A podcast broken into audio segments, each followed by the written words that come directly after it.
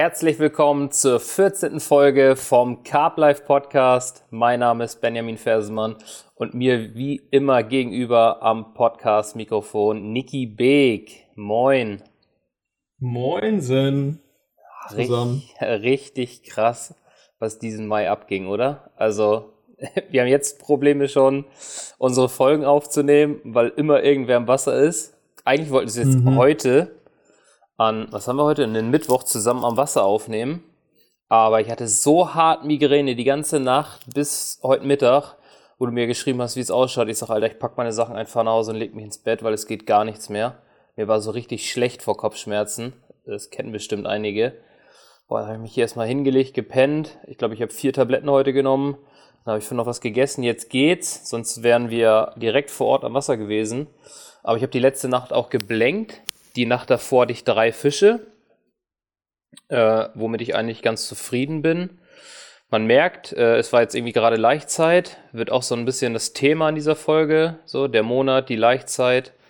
Das, ähm, ich weiß gar nicht, wie du das siehst. Ich glaube einfach, wenn die Fische abgeleicht haben, sie waren letzte Woche am Leichen, deswegen habe ich gedacht, es passt ganz gut, wenn ich jetzt rausfahre das Wetter mhm. war auch gut. Der Luftdruck ist übelst gefallen am Wochenende auf unter 1000 Hektopascal und jetzt die letzte Nacht, glaube ich, auf 1014 hoch. Also er ist richtig angestiegen, auch wenn er jetzt nicht äh, damit dann überhoch ist, aber der Anstieg von, ich glaube, 16, 17 Hektopascal, der ist schon deutlich gewesen. Vielleicht auch ein Grund, warum die Fische nicht gebissen haben oder nicht mehr. Warum du wahrscheinlich Migräne hattest? genau, weil äh, manche vertragen das nicht. Ich habe das eigentlich noch nie so wirklich gemerkt. Ich weiß nicht, wie das ist, wenn man zu Hause ist, aber anscheinend ging das richtig auf den Schädel. Ja, und, und den Fischen halt voll auf den Magen, ne? Ja, das denke ich auch, dass das so ja, mit reinspielt. Ich habe das schon öfter versucht, auch ans Wasser zu fahren, wenn ein starker Luftdruckabfall da war. Und ich muss sagen, das war nie gut. Also auch wenn er dramatisch abgefallen ist, von ich weiß nicht, richtig hoch auf einen richtig guten Bereich, auch so in dem Schnitt um die 15, 20 Hektopascal runter, habe ich nichts gefangen. Erst danach die Phase, wenn der dann so gleichbleibend war und sich das eingependelt hat. Aber so ein drastischer Abfall, den fand ich irgendwie nie ja. gut. Oder halt so etwas kleinere Abfälle, ne? Wenn es irgendwie, weiß ich nicht, von 1020 oder so mal runtergeht auf 1000, weiß nicht, 14, 13 oder so ähm, da habe ich eigentlich schon immer ganz gute Erfahrungen gemacht. Ich habe aber immer auch so ein bisschen das Gefühl, ähm, dass dann vor allen Dingen so die ersten Stunden nochmal ganz gut sind. Ne? Also das, das ähm, war bei mir irgendwie häufiger mal so, dass die das relativ schnell dann auch äh, gecheckt haben. Ähm, aber ich muss sagen, ich beobachte es auch ja immer wieder mit dem Luftdruck und dem Wetter und so. Und ähm, ich war selbst jetzt auch fast 14 Nächte unterwegs. Deswegen haben wir uns auch so schwer getan, was zu recorden. Ne? Den ganzen Mai hardcore am Fisch gewesen. ja. Ja, und wenn man jetzt also die Zeit hat und meist nur halt auch eine geile Zeit, um am Wasser zu hocken, ne? Ähm, dann kann man das ja auch mal ausnutzen. Aber ich muss auch echt sagen, ähm, irgendwie, das fällt mir auch schon seit, seit Jahren so ein bisschen auf, dass diese richtig konstanten Tiefdruckphasen zum Beispiel meiste, die meiste Zeit halt ausbleiben. Jetzt gut, die letzte Woche, das, da, da ging es dann nicht wirklich mal über 1020, das war schon in Ordnung. Ähm, aber dafür, also letzte Woche war, ist mir krass aufgefallen, da hatten wir relativ konstanten Luftdruck, um die 1020, zumindest dort, wo ich geangelt habe. Und ähm, du hattest dann aber trotzdem jeden Tag irgendwie anderes Wetter. Dann, dann blies es mal von Ost, dann kam mal gar kein Wind, dann hatten, äh, hat es mal irgendwie richtig starken Westwind und mal hier dieses Unwetter da am Freitag, letzten Freitag.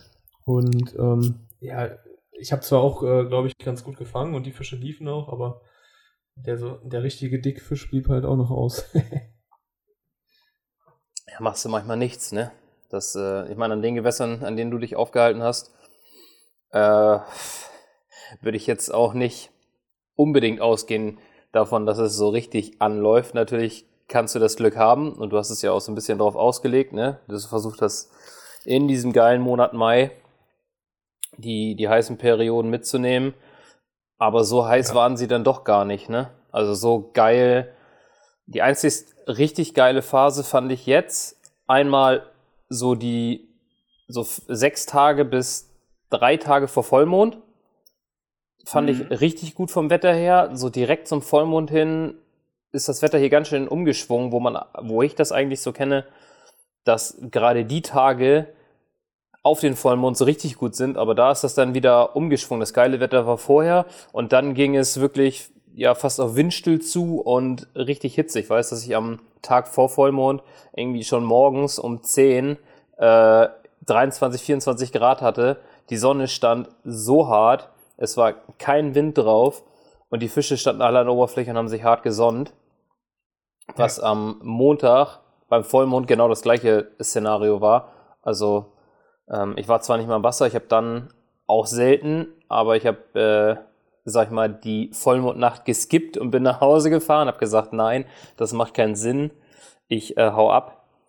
Und ähm, es waren dieselben Bedingungen, also es war echt richtig warm, die Fische waren nicht aktiv. Und kurze Zeit später, kurze Zeit nach dem Vollmond, so Ende letzter Woche, ging es nochmal wieder richtig rum, so was ich an Fangmeldungen mitgekriegt habe. Ich war die Woche dann gar nicht mehr draußen, aber das Wetter war richtig gut gut. Entschuldigung. Und ähm, habe übelst viele Fangmeldungen, äh, Fangmeldungen bekommen von Kollegen. Die haben richtig, teilweise richtig gut abgeräumt. Schöne Serien. Ja. Kamen auch ein paar richtig große Fische raus jetzt, ne? Vor allen Dingen, wie du sagst, diese Woche vorm Vollmond. Vollmond war ja, glaube Montag, ne? Ja. ja. Montag früh. Ähm, und davor die Woche war richtig, richtig geil, ne? Vom, vom Wetter und da kamen, glaube ich, auch einige große Fische, was ich so mitgekriegt habe. Mhm. ich war, war, ja selbst dann die ganze Zeit am, am, See und auf einmal tauchen da an dem See, wo ich am Angeln bin, so von Tag zu Tag immer der ein oder andere Angler auf und erzählt mir, ja, mein, mein Target wurde gefangen. Ich muss jetzt hier versuchen. der Fisch kam gerade raus. Ja, ja, wie das dann so üblich ist, ne? Wenn der Fisch gefangen wurde, hauen alle am Gewässer ab, ja. die den Fisch fangen ja. wollen. Das war letzte Woche so. Aber ähm, Genau, ist, ist halt jetzt ähm, auch gerade letzte Woche, wo es dann so heiß war, ähm, da haben die, glaube ich, auch bestimmt an einigen Gewässern angefangen zu leichen. Ähm, du meinst ja jetzt gerade auch an dem See, wo du dran warst, haben die definitiv auch schon geleicht. Und ähm, da, wo ich jetzt immer so ein bisschen am Angeln bin, da bin ich mir gar nicht so genau sicher. Ich habe die schon vor zwei Wochen da gesehen und ähm, das ist eigentlich auch mal vielleicht eine eine Beobachtung, ich weiß nicht, ob die, du die auch teilen kannst. Das ist mir letztes Jahr auch schon mal aufgefallen, da habe ich auch an einem sehr verkrauteten Gewässer geangelt zur Laichzeit. Und ich habe die Fische da nie so richtig, so wie man sich das halt vorstellt, wenn die Leichen, ne, dass die irgendwie ins Schilf gehen und du das halt quasi über, über einen kompletten See mitkriegst, dass die da in, in irgendeiner Ecke des Sees am Leichen sind, weil die sich halt an der Oberfläche halt da ja gegenseitig anschwimmen und so. Ähm, und das habe ich da halt überhaupt nicht ähm, so richtig mitgekriegt an dem See. Und ich glaube, das liegt teilweise daran, dass die halt dann ins Kraut gehen und dann halt äh, ein bisschen im tieferen Wasser im Kraut leichen. Ähm, und ich finde, für mich ist diese ganze, diese ganze Laichperiode, das ist immer noch irgendwie so ein kleines Mysterium. Ähm, weil du dir irgendwie auch nie so richtig sicher bist, ja, hat jetzt nur ein Teil der Fische geleicht, sind die jetzt komplett durch, haben die jetzt direkt wieder komplett Schmacht, kannst du jetzt den, den Body einmal aufmachen. ja. ähm, ich finde, ich find, das, ähm, das dauert dann auch erstmal echt immer so ein bisschen, äh, bis, man, bis man da so in diesen Flow gekommen ist, um sich dann auch sicher zu sein, dass die durch sind. Und ähm, dazu nochmal abschließend, an diesem See, wo ich, wie gesagt, gerade dran bin, habe ich die vor zwei Wochen schon im Kraut gesehen, habe ich die halt vom Boot aus gesehen, wie die da im, im Kraut am Rummachen waren. Und du hast halt auch direkt gesehen, dass an der ganzen Wasseroberfläche. Die haben das Kraut da komplett zersägt. Da war eine Stelle oder ein Bereich, wo halt relativ viel so Kraut schon fast bis zur Oberfläche war. Die haben das da so zersäbelt, dass das ja sah aus, als wäre da ein Mähboot durchgegangen, ne? Die ganzen Krauthalme an der Oberfläche gewesen. Ähm, und dann war ich aber jetzt letzte Woche und genau, dann habe ich aber den großen Fisch, den ich da gerade beangel, habe ich gesehen, der war definitiv noch voll und der war halt auch nicht da bei diesen kleineren Schuppis da am, am Machen. Und dann dachte ich, okay, der ist, der ist auf jeden Fall noch nicht durch, weil der war noch richtig prall. Seit ein Weibchen auch. Und ähm, dann habe ich die jetzt letzte Woche, Sonntag war ich nochmal da zum Gucken und ein bisschen füttern. Und ähm, habe ich dann auch so ein paar Fische gesehen und ich dachte, Alter, die sehen aber jetzt irgendwie noch nicht so aus, als wären die komplett durch. Du siehst es ja dann auch, wenn du die Fische siehst und den Schuppis, dem fehlen mal ein, zwei, zwei äh, Schuppen oder so, ne?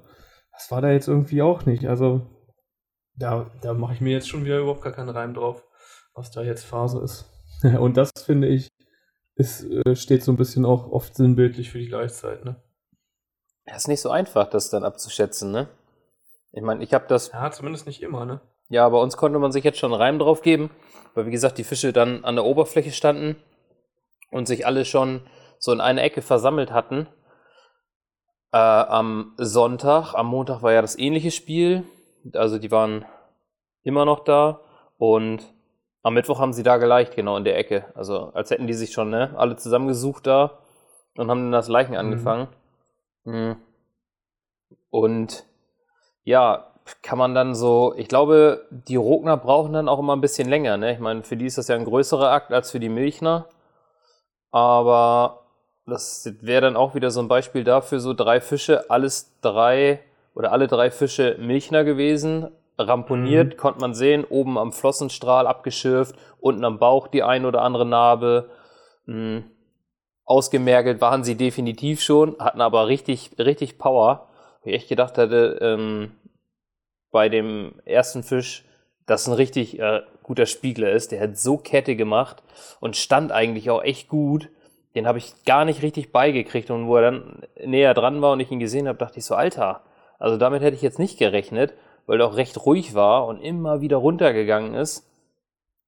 Das war ein dünner, langer Fisch mit irgendwie so knapp über 13 Kilo.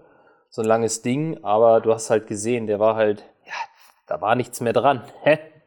Der mhm. war so gefühlt. Aber wie, trotzdem voller Hormonen, das Ding ja, wahrscheinlich. Ja, richtig Gas gegeben. Aber gar keine Rogner. So, die, denke ich. Das auch voll oft, ne? Ja, brauchen. Also, ich habe das auch schon öfter mitgekriegt, so dass du danach halt die, die Milchner hattest und öfter gehört. Und die Rogner brauchen halt einfach ein bisschen länger, ne?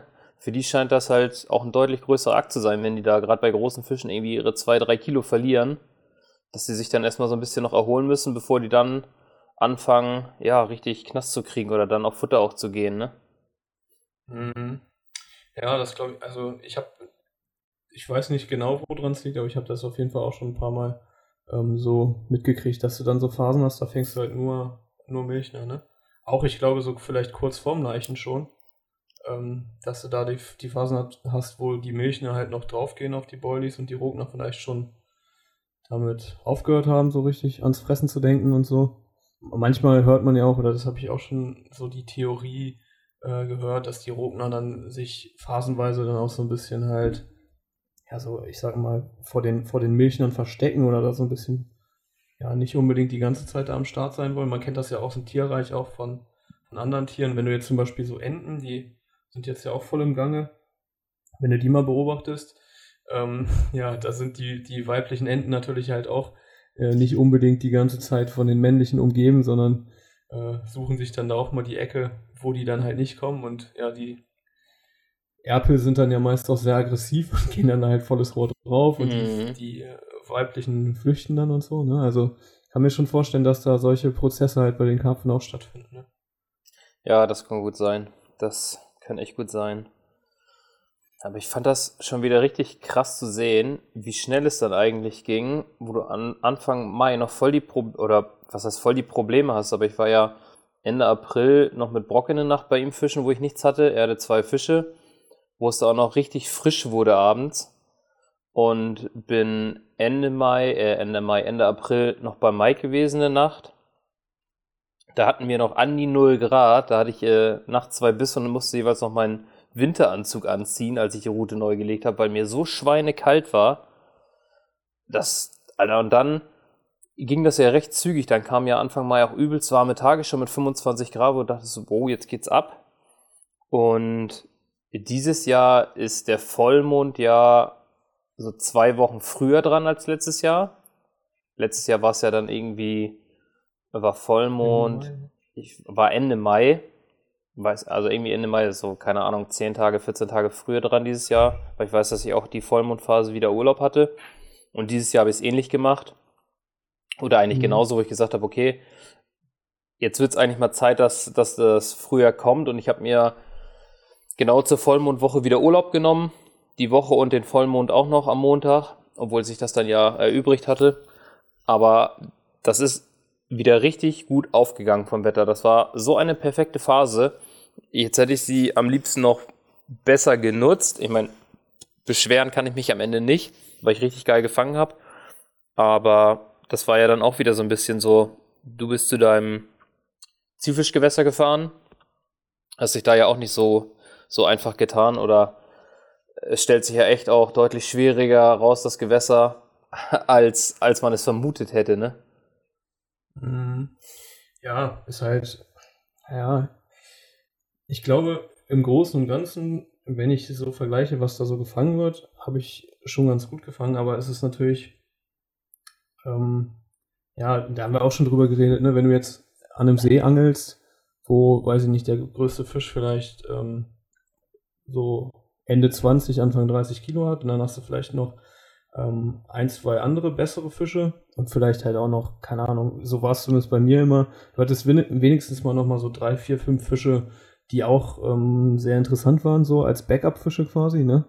Und jetzt gerade eigentlich halt an diesem See, wo du im Endeffekt nur diesen einen Fisch hast und alles andere, die ganzen anderen Fische, die aber auch aus dem Altbestand äh, stammen, ja, die haben vielleicht so 15, äh, ich glaube, der viertgrößte Fisch des Sees ist, ich glaube, irgendwie ein 16 Kilo oder so, ein 17 Kilo, irgendwas so um den Dreh.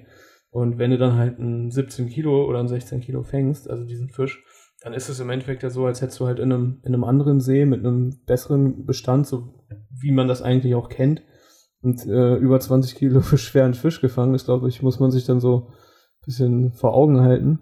Also ist die Relation einfach dem, anders, ne?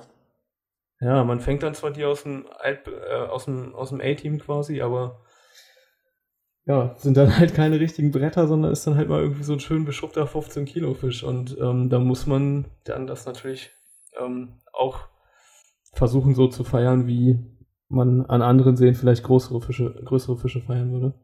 Aber ja, du hast schon recht, es ist halt ein ganz schöner, ja, ein ganz schöner Ritt.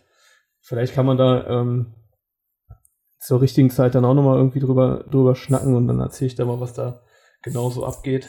Das ist auf jeden Fall eine, eine komplette Story wert, ey. Das ist richtig, richtig krass, was du dir da gibst. Und du hast schöne Fische gefangen. Du hast auch echt, ja, gut gefangen im Gegensatz zu den ganzen anderen Leuten, die da sind. Aber wie, wie du gesagt hast, die Relation ist halt eine andere. Wenn du halt nicht ja, die, die Fische als Begleitfische hast, ne? Du hast ja echt immer so den Zielfisch und sagst dann, okay, das ist der Fisch, den ich fangen will. Hm, ist ja, sag ich mal, meistens einfacher, den ganz großen zu fangen. Nicht immer, im Regelfall aber. Ähm, mhm. Und es mhm. wäre deutlich schwerer, irgendwie den zweit- oder drittgrößten zu fangen. Kommt ja auch dann meistens seltener, so ein Fisch. Aber wo man sich dann sagt, das ist jetzt nicht mein außerkornes Ziel, aber ist halt ein Bonus, ne? Nehme ich mit. Wenn die fangen, wenn die kommen oder fallen, dann fallen sie. Ist natürlich immer schön. Aber ja, das fehlt so ein bisschen bei dir. Genau, ist halt auch so ein bisschen so ein mentales Ding, wenn der Fisch dann rauskommt. Ähm, da haben wir auch schon drüber geredet. Ne? Zwei, drei Tage später kannst du da eigentlich wieder, oder ich zumindest, äh, mit einem guten Gefühl angeln. Und äh, man hat wieder die Hoffnung, dass er nochmal rauskommt. Ähm, aber es ähm, ist dann natürlich so an anderen Seen, wenn der Dicke dann gefangen wurde, ähm, dann hast du immer noch irgendwie ein, zwei, drei Fische, die interessant sind. Dann kannst du einfach weitermachen äh, und fängst vielleicht einen von denen und ähm, fängst dann eine Woche später oder meinetwegen auch drei Monate später den großen. Das ist dann natürlich ein bisschen erträglicher, als ähm, wenn das wirklich nur dieser eine Fisch ist, der da, der, der dich da im Endeffekt interessiert. Ne? Also mhm. so vom, vom äh, Mindset ist das auch nochmal eine andere Liga da. Und natürlich von dem ganzen Aufwand, den ich da jetzt reinstecke, zeitlich sowie finanziell, weil der See halt auf 400 Kilometer entfernt ist. ja, das ist richtig das ist hart, ey. Habe ich mir ganz schön was, ganz schön was aufgehuckt und bin da auch irgendwie meine, meine Pläne. Du bist gefangen. Ich bin ge gefangen in, die, in dieser Jagd jetzt. Mein Ego ist so hart angekratzt, weil ich den jetzt schon fotografiert habe bei anderen Leuten, dass ich den jetzt unbedingt brauche. und es ist natürlich, ähm, ja, im Endeffekt habe ich mir ja vorher gedacht, ja gut, ähm, ne, gehst das Ding mal an, versuchst es mal so im zeitigen Frühjahr, ist ein flacher See und wenn es nicht klappt, dann klappt es nicht und jetzt bin ich halt so tief drin, dass ich sage, alles oder nichts. Ich gebe alles Die für hard. diesen Fisch, ey. Ich mach weiter, ja, jetzt genau. Ja, das ist richtig hart. Das ist richtig hart, ey. Ich hatte, ähm, oder wir standen ja immer gut in Verbindung, was da so abgeht. Und ich habe ja auch so hart darauf hingefiebert, dass endlich der Urlaub kommt und ich äh, mal befreit fischen gehen kann. Das war dann immer noch so ein bisschen echt bis auf den letzten Drücker schwer, das alles hier wegzuorganisiert kriegen mit der ganzen Arbeit und alles noch fertig zu kriegen, dass ich dann in den Urlaub starten konnte. Das lief dann ja auch nicht so glatt wie gewünscht. Es war dann so ein bisschen so, boah, Alter, ich bin noch gar nicht ganz fertig und musste dann am Samstag auch noch übelst viel arbeiten. Äh, vormittags und dann habe ich gesagt, hier komm, ab nachmittags äh, haben wir dann den Tag oder ab, ab Vormittag, wo ich durch war, habe ich dann die Zeit mit meinem Sohn und meiner Frau genutzt, waren im Garten und dann rief Mike mich an wegen ähm, Sonntag, dass auch noch nicht alles so ist. Irgendwie, ihr kriegt das auch nicht ganz auf der Kette, habe ich gesagt, okay, dann machen wir halt nur eine Nacht, dann komme ich am Montag, weil gepackt und so ist auch noch gar nichts. Und dann am Sonntagmorgen sagte er mir Bescheid, dass er krank ist. Er hätte nochmal Corona. Ja, Glückwunsch. Da habe ich gesagt, alles klar, dann mache ich mir gar keinen Stress, dann fahre ich erst am Montag raus. Und dann haben wir Sonntag auch nochmal den ganzen Tag schön im Garten verbracht, weil geiles Wetter war, es war auch richtig gut. Und dann habe ich mir abends noch meine, oder als der Lütte dann seinen Mittagsschlaf hat, habe ich meine Sachen zusammengeschmissen für Montag und habe dann entschieden, dass ich an ein neues Vereinsgewässer fahre und da meine erste Nacht mache, dann weiterfahre an mein Zielfischgewässer. Und da wollte ich dann eigentlich die verbleibenden, ich glaube, sechs Nächte wären es gewesen, sitzen, um diesen Fisch zu beangeln. Ja, an dem Vereinsgewässer lief eigentlich, was heißt, lief gut. Ich habe meinen Fisch gefangen, das war auf jeden Fall gut. Ich bin angekommen, hab, ähm, bevor ich mit der Drohne geguckt habe, weil das ist so ein, ich glaube, so ein 7, 8 Hektar See, ähm, hat einen tieferen Bereich, der Rest ist recht flach und schon übelst viel Kraut bis an, ja, bis fast an die Oberfläche. Und direkt so fünf Meter vom Ufer, ich kam an, erstmal so ein fetter Schwall, ich dachte, alter, krass, Mann, sind die Fische hier jetzt etwa? Fliegt so mit der Drohne raus und guckt, äh, und es war genau so fünf, sechs, sieben Meter vorm Ufer standen übelst viele Fische, also direkt vor meiner Nase an der Oberfläche. Krass. Und so der ganze Bereich vor mir, das ganze Areal war voller Fisch, wo ich dachte, alter, krass, ey. Kannst sie aber nicht. Großartig. Ja, kannst versuchen, sie anzuwerfen, das wollte ich aber nicht. Da jetzt mehrfach reinballern mit dem Blei. Äh, auf gut Glück da irgendwie was Krautfreies zu treffen. Ein Futterboot hatte ich nicht dabei. Hätte man auch gut machen können, mit der Drohne gucken und dann in freien Lücken ab, ja, die Montagen ablassen. Ich habe mir dann schnell mein Boot geschnappt, habe meine Routen verteilt, habe die Fische dann natürlich erstmal so, so ein bisschen abgezischt, kam aber recht schnell wieder Gab dann aber erst am nächsten Morgen einen Biss. Also es war echt dann komplett ruhig bis, glaube ich, morgens halb sieben oder so ist die Route, mit der ich am wenigsten gerechnet hätte. Ich habe eine so gegenüber ans Ufer gespannt, vor die Bäume. Da stand auch so ein ganzer Trupp Fische. Da war so ein krautfreier Kanal.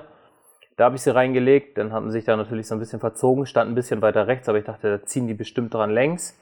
Und eine habe ich einfach nur so ja, 20 Meter vor der Füße habe ich in so einem Krautloch einen richtig guten Spiegler gesehen, der abgedüst ist. Da habe ich die dann platziert. So eine Handvoll. Hat gefressen der Fisch, oder? Ähm, das konnte ich nicht sehen. Ich habe nur gesehen, ich bin so reingefahren und habe ihn nur so wegschießen sehen.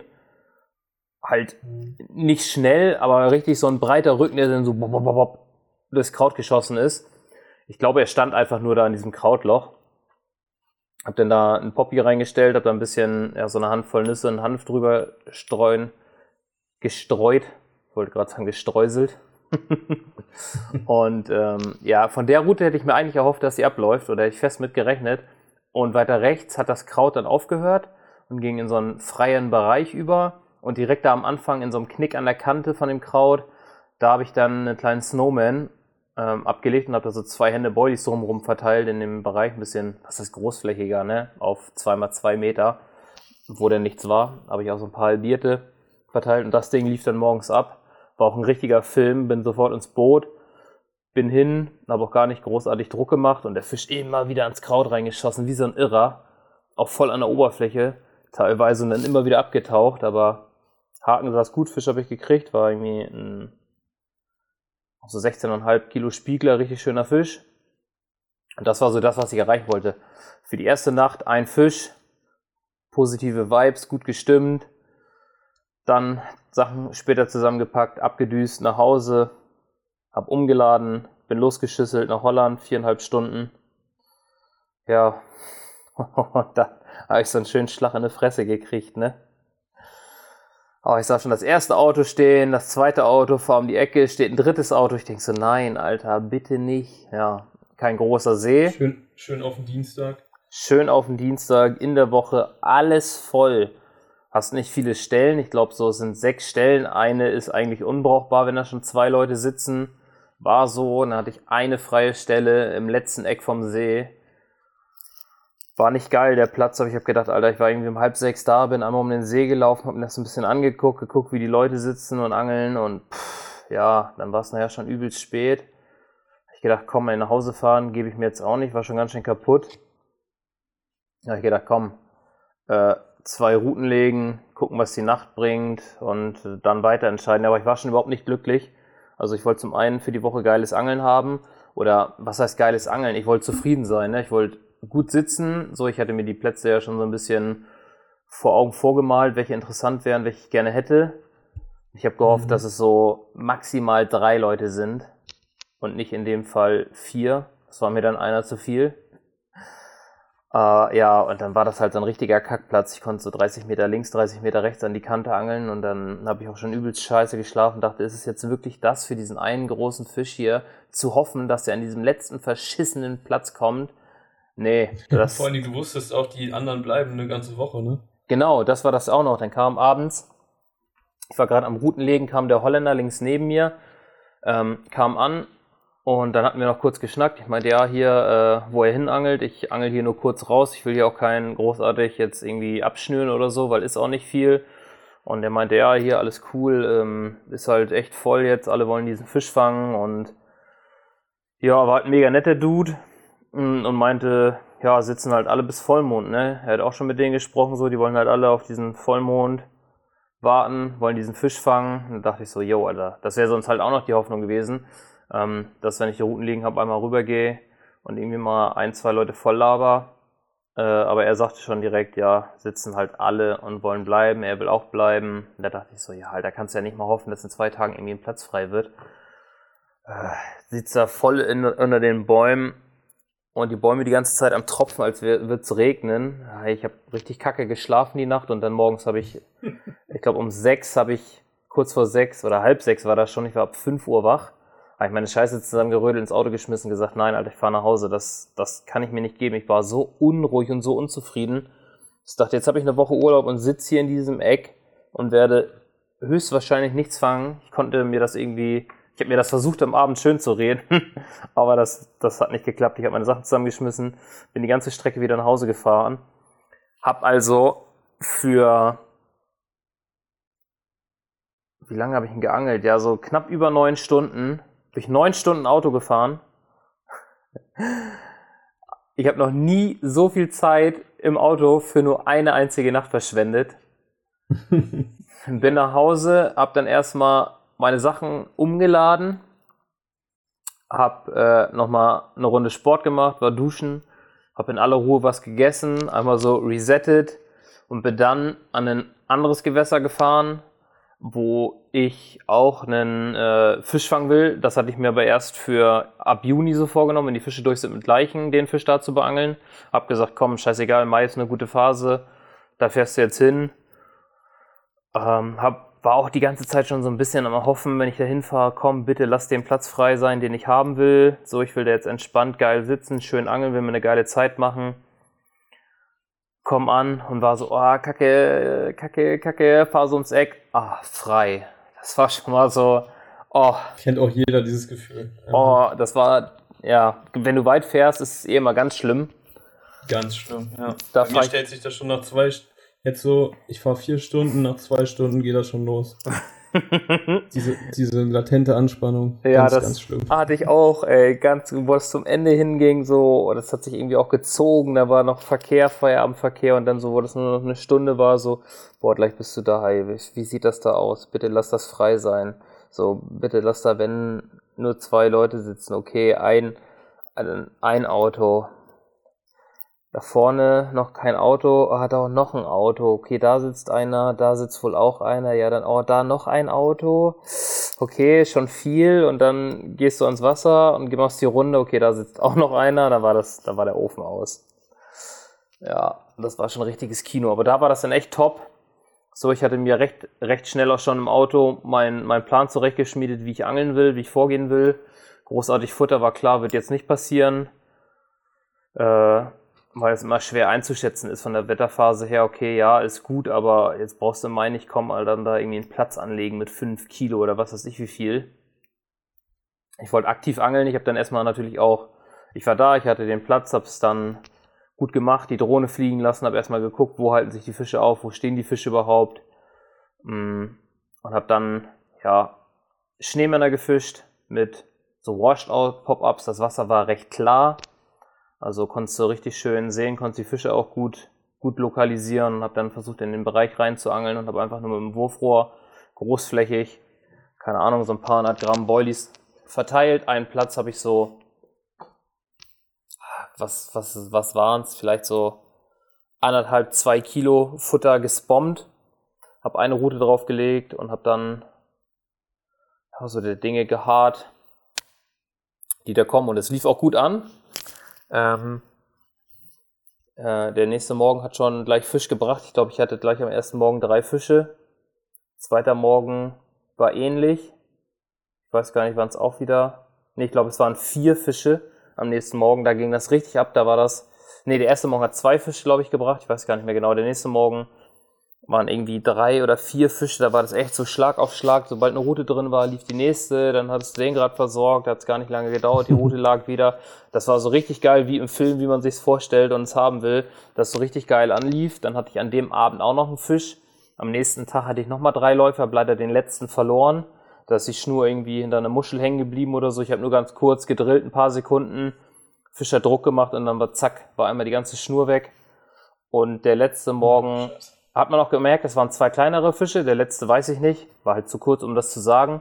Es waren so Fische um die 10, 11 Kilo, die ich hatte, ein Schuppi und einen Spiegler. Und davor waren es echt gute Fische, große Fische, Laichfische. Also alles Rogner. Und dann die Nacht auf Sonntag hatte ich gar nichts mehr. Also das Wetter hat sich, wie schon von erwähnt, so drastisch geändert, dass der Wind komplett weggefallen ist Vorher war es halt richtig windig, richtig stürmisch. Es waren Sonne, Wolken. Es hat auch teilweise mhm. mal kurz ge geregnet, so ein bisschen getröppelt. Die eine Nacht auch, zwei Stunden so richtig doll geregnet. Dann war es weg und dann hast du morgens halt diese geile Stimmung. Ne? Es ist so, ja, noch bewölkt, leicht diesig auf dem Wasser, so feuchte Luft, richtig geil. Und da kam auch ein richtig geiler Fisch. Letztes Jahr war es genau das gleiche. Und ähm, ja, und dann hat sich das einfach alles geändert und es war halt ruckzuck vorbei. Das heißt, ich hatte drei Tage, die richtig gut liefen. So, ja, ich meine, das war jetzt so Option C, ne? See 1 stand, See 2 stand, da durchziehen. Dann war klar, okay, ich fahre nicht zurück an den anderen See, weil da dann schon Leute saßen. Mm. Und alles andere hatte für mich keinen Sinn. Habe ich gesagt, komm, ich fahre da hin. Hätte man sich anfangs dahin gesetzt, weiß man nicht, wie es gelaufen ist. Aber so muss ich sagen, Alter, alles richtig gemacht. Ne? An dem einen See eingepackt, an dem anderen See noch richtig geil gefangen. Auch äh, zwei sehr begehrte Fische, die jetzt meines Wissens nach lange nicht gekommen sind. Mhm. Das war ja. schon, das war schon richtig geil. Ja, ja, das ist echt das Beste aus der Wetterphase gemacht, ne? Das ist schon richtig geil gewesen. Ich habe das ja ähm, auch beobachtet, war ja wie gesagt auch selbst draußen. Und ähm, das war tatsächlich auch, da kam ja richtig, endlich mal wieder richtig Westwind rein. Ähm, und trotzdem halt so richtig geil mildes Wetter, ne? So wie man es halt haben will eigentlich. Und zumindest an dem See, wo ich da gefischt habe, wo ich ja echt jede Woche jetzt auch war, äh, da, das war seit Wochen eigentlich, seitdem ich da dran bin, quasi die erste richtige Westwindperiode. Da, da war die ganze Zeit Ostwind drauf. Ähm, und die Fische sind am Anfang auch mit dem Ostwind so ein bisschen runter und haben sich dann auch in dem Seeteil häufiger gezeigt, wo äh, der Ostwind halt drauf stand. Und dann kam dieser Westwind und an dem See war es wirklich so, da hast du eigentlich ähm, jedes Mal, so war ich auch so ein bisschen gepolt, hast du jeden Morgen, wenn es richtig gut lief, hast du jeden Morgen einen Fisch gefangen und die waren aber dann so ähm, verschreckt, dass die halt sofort weg sind. Ne? Also du hast dann ganz, ganz selten noch eingefangen, hat mir so meine Erfahrung jetzt an dem Gewässer gezeigt. Ich habe das versucht ein paar Mal auszusitzen, die kamen einfach nicht wieder und bin dann halt quasi nach, nach meinem einen Lauf am Morgen bin ich dann meistens gemoved auf eine andere Stelle, ähm, die ich schon vorbereitet hatte, wo ich schon Futter gelegt habe, wo ich wusste, okay, dann kommen die halt da wieder hin. Ähm, und dann kam dieser be besagte Westwind. Die Fische sind mit dem Westwind, ich habe morgens noch einen Fisch gefangen, bin, sind mit dem Westwind runtergezogen. Das habe ich mir auch schon gedacht es echt geiles Wetter war. Dann bin ich auch mit dem Westwind runter, habe am nächsten Morgen wieder einen Fisch gefangen und dann dachte ich, ja, diesmal nicht, Jungs, ne? Ich gehe wieder zurück auf meine alte Stelle, wo ich davor den Morgen quasi den Fisch hatte. Dann saß ich da eine Nacht blank und habe immer so geguckt, bin auch immer so in den anderen Seeteil. Dann waren die da halt einfach noch und sind da gesprungen und wie wild. Dann bin ich in der nächsten Nacht wieder dahin und saß dann ausnahmsweise damals zwei Nächte und habe dann da, glaube auch nochmal zwei Fische gefangen. Also die sind dann einfach in dieser Phase, weil der Wind, das haben die halt so hart gefeiert, ähm, dass die da dann erstmal nicht abgehauen sind. Die, du hast richtig gemerkt, die, die wollten jetzt einfach nur da sein. Die standen aber nicht direkt in diesem Wind drin, sondern standen auch so ein bisschen abseits davon. Also der ging durch so einen Kanal durch und da war so eine windgeschützte Ecke, aber der Wind ging halt dran vorbei und da standen die halt volles Rohr, haben sich da gezeigt und haben auch, haben auch echt ähm, ganz gut gebissen. Also gut in Anführungszeichen, ein Fisch pro Tag. Mit viel mehr kannst du da, glaube ich, an dem See nicht rechnen, aber wenn du den dann fängst, äh, ist das auch schon mal gut. Ja, auf jeden aber Fall. Aber das war, das war, das war auch wieder so, ne, dieser, dieser, dieser frische Wind, der dann aufkommt. Die Fische gehen dann erstmal zwei, drei Tage mit und danach kannst du dann wieder in den anderen See. Ich bin dann auch nochmal in einen ganz anderen Teil, der dann ab, abseits vom Wind war und hab dann da auch nochmal einen Fisch gefangen. Aber das ist, glaube ich, oft so, dass die dann, wenn so ein frischer Wind kommt, auch wenn es vielleicht mal ein Ostwind ist und der mag vielleicht auch mal kalt sein, ähm, dann glaube ich schon, dass die da oft ähm, dann halt mitgehen, sich dann da drei, vier Tage aufhalten und sich dann mehr oder weniger wieder normal verhalten oder vielleicht auch da bleiben, wenn es ihnen da gefällt, aber wenn sie dann richtig Druck kriegen, sich vielleicht auch wieder im Gewässer verteilen, ne? Ja, das äh, ist, das habe ich auch schon öfter beobachtet. Aber da kannst du auf jeden und Fall. Du hast hier auch im, mehr oder weniger im Wind gefangen, die Fische, ne? Ja. Genau. Die, äh, die standen gut im Wind. Ich habe sie dann halt alle. Das war auch wieder so ein Ding. Ich habe ähm, am Anfang zwei Routen, glaube ich, Snowman gefischt und eine habe ich äh, einen Ronny-Rig mit einem gelben Pop-Up gefischt. Die anderen einmal Washed Out Pink und einmal so ein Washed Out Orange. Und hatte gleich den ersten Fisch auf den ähm, pinken, den zweiten auf den gelben, dann wieder auf pink. Und dann habe ich gedacht, komm, mach den gelben weg. Da habe ich erst noch irgendwie einen anderen drauf gefischt. Habe das aber dann am dem Abend auch noch auf pink umgestellt und es lief alles auf dieses Washed Out Pink raus. Also da hm, habe ich auch länger nicht mehr gemacht. Also ich habe echt, wenn, ja, mal so diesen, diesen Washed Out Orange Effekt, der ist dann nachher so hautfarben, also gar nicht mehr irgendwie großartig fluorescierend auffällig oder so, sondern ein bisschen bedeckter. Mit dem habe ich eh immer schon über die letzten Jahre gute Erfahrungen gemacht. Aber mhm. da lief wirklich dieses Washed Out Pink wie Sau. Also wenn du da das Ding drauf gemacht hast, dann lief die Route auch. Also das war echt krass zu beobachten. Und dann auf der gelben, ja, das war halt so, ja, war nicht so geil. Dann habe ich es gewechselt und dann lief die Route. Ähm, nicht sofort danach an, aber sie lief dann halt später wieder ab, ne? Das war so, und jetzt auch, alle drei Fische kamen auf Washed Out Pink. Ich hatte auch eine neutral liegen, nur mit einem Wurf da, da ging gar nichts drauf. Ja, das ist halt auch, ich habe da immer nicht so viel von gehalten zu sagen, oh, hier, das ist immer großartig rumzuprobieren, war jetzt auch nicht irgendwie so die Möglichkeit, aber ich fische dann gerne mal unterschiedliche Farben auf unterschiedliche Routen und habe das dann dementsprechend angepasst, weil ich gemerkt habe, irgendwie, Alter, das, die Farbe scheint hier übel zu ziehen. Hm. Oder der Attraktor, der mit drin ist. Ja, hat auf jeden Fall gut funktioniert. Ja, das ist krass, ne? Wie das auch variiert, auch von, von äh, Tag zu Tag ja teilweise. Oder mindestens mal von, von Jahr zu Jahr. Ich habe an dem See, glaube ich, immer gut mit Orangen gefangen damals. Aber das ist dann auch, ne, du hast dann irgendwie Vertrauen in eine Sache und dann hast du irgendwann alle drei Routen damit, dann kannst du auch, wenn du drei Routen mit dem orangen Pop-Up fängst, kannst du auch keinen auf dem pinken fangen. Ne? Nee, das ist, das ist klar, das sowieso. Aber ja, das ist dann immer die Sache. Das, das baut man ich sich. Ich habe dieses Jahr tatsächlich noch gar nicht richtig mit Pop-Ups geangelt, ey. Ich habe ähm, gestern früh ähm, war ich an so einem kleinen See bei mir in der Heimat, einfach mal so just for fun mal wieder, habe ich einen Fisch mit einem Pop-Up gefangen, weil ich einfach so dachte, ja, hier jetzt für so ein paar Stunden, ne, ich auch nicht unbedingt selektiv angeln. Schmeißt einfach mal ein Pop-Up raus, hat er einmal gefüttert und hat auch direkt einer gebissen, aber ist da jetzt auch keine Kunst, muss man sagen. Und davor jetzt die ganzen äh, Fische, die ich da jetzt in meiner Kampagne gefangen habe und auch noch an einem anderen See, wo ich jetzt mal für eine Woche war, ähm, die habe ich echt alle ganz normal auf Bodenköder, also auf einem ganz normalen Food Source Wafter quasi, die ich mir halt selbst, selbst gedreht habe aus meinem Boilie Mix, ne? Mhm.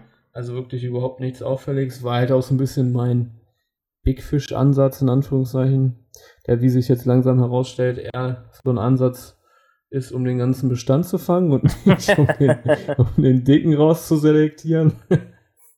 Aber gut, das muss man halt, die Erfahrung muss man vielleicht auch mal machen, ne? Das kann ja, ja nicht immer so, so klappen wie in der letzten Folge besprochen, sondern manchmal muss man halt auch den Weg da komplett über die Masse gehen, ne? Und so sieht das jetzt momentan aus. Aber ich werde einfach dabei bleiben, weil das funktioniert. Und aber ich glaube, ja, situationsweise ist das dann auch so, ne, wenn du, wenn du so ein Pop-up dran machst, bei dir da jetzt in der Phase, äh, wo du da jetzt dran warst, wahrscheinlich hättest du weniger Bisse definitiv gekriegt, wenn du da einfach nur einen Bodenkühler hinge hingeschmissen hättest, ne? Ja, das denke ich auch. Die sind da schon, es ist großflächig mit dem Wurfrohr mh, hm, verteilt, auch in der Hoffnung, dass sie dann ja so große Strecken zurücklegen, von Boilie zu Boilie und dann dieses Ding halt einsammeln ähm, für einen schnellen Biss. Auch natürlich, ich wollte in erster Linie einfach erstmal nur fangen und gucken, was sich ergibt. Aber ich habe auf der Drohne gesehen, dass die Fische sich groß gesammelt haben, auf einer Fläche standen, aber im Vorfeld einige Fische, auch größere Einzelfische, umhergezogen sind. Und da dachte ich schon, okay, wenn die jetzt da rumziehen und Futter finden, dann besteht halt eher die Chance. Vielleicht fressen sie auch gar nicht richtig, deswegen halt so ein bisschen visuell, aber nicht so knallig auffällig. Ja, mhm. Plan ja, das ist halt bei so einem Schneemann immer das Geile, ne? Ja. Du, hast, du kriegst ja quasi das, Be das Beste aus ähm, ja, beiden Ansätzen, sage ich mal, ne? Du hast quasi die ganzen Attraktoren, die aus dem Boilie äh, quasi ähm, ja, ans Wasser abgegeben werden und die halt quasi dieses dieses äh, Futtersignal senden, was du halt von deinen Bodies, die du so einbringst, ja auch hast. Ähm, und hast dann aber noch diesen visuellen Reiz durch den Pop-Up. Ja. Ja. Das ist schon, schon geil. Das war auf jeden Fall ganz gut. Und Angelst du auch voll oft mit Schneemann, ne? Ich mache das ja voll selten irgendwie. Ja, ich angel übelst viel damit. Also gerade jetzt immer, ich sag mal immer so bis, bis nach der Laichzeit mache ich das gerne. Also ich habe, glaube ich, jetzt ich kann mich nicht entsinnen, dass ich einen Fisch auf nur einen Bodenköder dieses Jahr gefangen habe. Ich glaube, ich habe alle auf entweder Pop-Up oder Schneemänner gefangen. Und das mhm. ist. Ja, es ist natürlich, wenn du jetzt so, wenn du mit einem Futterrohr so einen größeren Bereich baitest, ist das äh, sicherlich auch dann der Ansatz, der dir ein paar mehr Bisse beschert, ne? Das denke ich schon. Ja, das, das auch. Äh, klar, glaube ich, fängst du mit auffälligen oder mit, mit Fluos und so schon auch mehr kleine Fische. Also würde ich jetzt mal, wenn du jetzt irgendwie auch auf Futter angelst, weil die kleinen und die Fische auf Futter kommen, die schnappen sich halt immer dieses bunte Ding, wenn du das jetzt irgendwie punktuell auf so einem Futterplatz machst. Aber wenn du das weit streust, finde ich, hast du immer noch gute Chancen, halt auch bessere Fische abzugreifen, weil du weißt ja auch nie, wie viel schwimmt da jetzt rum. Ne? Das ist halt ein großes Feld, wo vereinzelt halt Boilies liegen. Ich meine, du musst dir das mal vorstellen, du hast da irgendwie so ein Feld von 100 mal, mal 70 Metern, wo du deine Boilies drauf stickst. Das sind jetzt ein paar Hände Boilies. Wenn du das auf so einem Fußballfeld sehen würdest, das kommt dir nach gar nichts vor selbst auf einem Futterplatz, ja, ne, den du futterst und versenkst da ein paar Kilo, das sieht ja schon manchmal so aus, wo du denkst so, naja, so viel ist es jetzt unter Wasser auch nicht gefühlt. So, und äh, das fand ich, hat immer gut geklappt. Und wenn ich dann nach der Laichzeit oder im Juni anfange mit viel Futter zu angeln, dann lasse ich das eigentlich auch weg. Dann habe ich eher von drei Routen eine Route, wo ich sage, okay, ich versuche mal ein Pop-up, vielleicht abseits vom Futter, irgendwie daneben oder einen Snowman, mit eher auch entweder einem neutralen Pop-up oder einem eher unauffälligeren Pop-up. Aber eigentlich fische ich dann auch gerne, so wie du es machst, ganz normale äh, ja, Single-Bodenköder, weil das ist das, was ich einbringe, was die Fische da die ganze Zeit fressen. Ne? Damit äh, mhm. fahre ich dann eigentlich auch immer besser, um größere Fische zu ja. fangen. Ja. Und beim, Snow und beim Snowman habe ich es auch ganz oft so, dass ich den nie wirklich als Snowman-Fisch, sag ich mal, ein 20er und 16er da drauf schraubt, so dass das Ding halt übelst auffällig steht, ne? Jetzt habe ich mir extra äh, Dumbles rollen lassen. Hm, als Freezer Baits, was ich dieses Jahr das erste Mal äh, probiere, komplett ohne Konservierer. Und schneide dann immer so eine kleine Schicht oben ab von dem Dumble, sodass ich eine ebene Fläche habe und nehme mir meistens einen halben Pop-up. Also ich schneide, halbiere den Pop-up einfach, nehme die Hälfte und setze den noch oben drauf. Das ist eigentlich recht gut austariert, dass ich den teilweise echt wie ein Waft hatte, der so ganz langsam auf den Grund gesunken ist, wenn nicht noch so ganz leicht schwebte. Das hat echt gut gepasst. Und der ist halt auch nicht so riesig wie so ein Snowman, weißt du, wo man sagen könnte, okay, wenn man das schon mal gesehen hat irgendwo, der saugt den an und könnte den jetzt irgendwie zwischen die Lippen nehmen mit der, mit der Rille dazwischen. So, weil das so groß ist, ne? Das mhm. ist halt wie so ein kleiner oder wie so ein kompakterer Köder, aber als Snowman. Und ich denke, das macht auch schon viel Unterschied, ob ich da jetzt einfach zwei Boilies übereinander klatsche oder das Ganze irgendwie so ein bisschen noch kompakter mache, dass das auch ja, für den einen oder anderen Fisch einfach besser aufzunehmen ist, nicht wie so eine Maulsperre oder so. Ja, ja, denke ich, denke ich auf jeden Fall auch. Bei mir ist das immer so ein bisschen in Vergessenheit geraten. Weil ich tatsächlich häufiger mal mit äh, Schneemännern, Schneemännern geangelt habe, so die letzte Zeit war immer so im Winter, ne? Wenn man trotzdem noch was über Futter gemacht hat, aber auch so ein bisschen was Auffälliges haben wollte, dann ist das schon ganz geil. Aber ich finde es auch so, ähm, könnte man eigentlich öfter mal wieder machen. Ich glaube, das ist tatsächlich auch vielleicht sogar so ein bisschen äh, in Vergessenheit gerät. Ne? Sieht man irgendwie gar nicht mehr so häufig oder kriegt man nicht mehr so häufig mit, dass Leute so mit diesen, ja, es ist ja schon fast so oldschool mit so einem Schneemann zu angeln. Ne? Also ich weiß nicht, vielleicht vielleicht auch nicht, aber ja, ist vielleicht auch nur in meinem Kopf, weil ich es einfach so, so, Ewigkeiten nicht mehr so richtig gemacht habe. Ich mache es immer, immer, immer ganz gerne. Also ich mache es gerne, fische es auch echt oft. Ähm, ja, was, was ich auffällig finde, ist, dass halt viel, wenn jetzt reines Pop-Up-Angeln, ne, dass das so komplett in Mode gekommen ist, dass du irgendwie nur noch Ronnys, Multirigs, äh, Chot-Rigs fisch, wo nur noch ein Pop-Up dran ist und den durch die Gegend feuerst. Ähm, mhm. Das ist ja jetzt gar nicht so meine Art. Ich bin jetzt nicht so der Typ, der da rumrennt aktiv und sagt, ich schmeiße nur Pop-Ups durch die Gegend, warte ein bisschen, dann versuche ich das hier nochmal, da nochmal. Ich habe immer gern noch Futter drumherum liegen. Äh, Futter es einfach macht. Muss nicht immer viel sein, aber selbst wenn du eine Handvoll gute Boilies streust, ist es für mich immer einfach ein besseres Gefühl, als wenn ich da einfach nur so, so einen gelben Pop-Up hinknall oder einen pinken oder sonst was. Ja. Ähm, weil das Ganze verfolgt ja auch eine Taktik.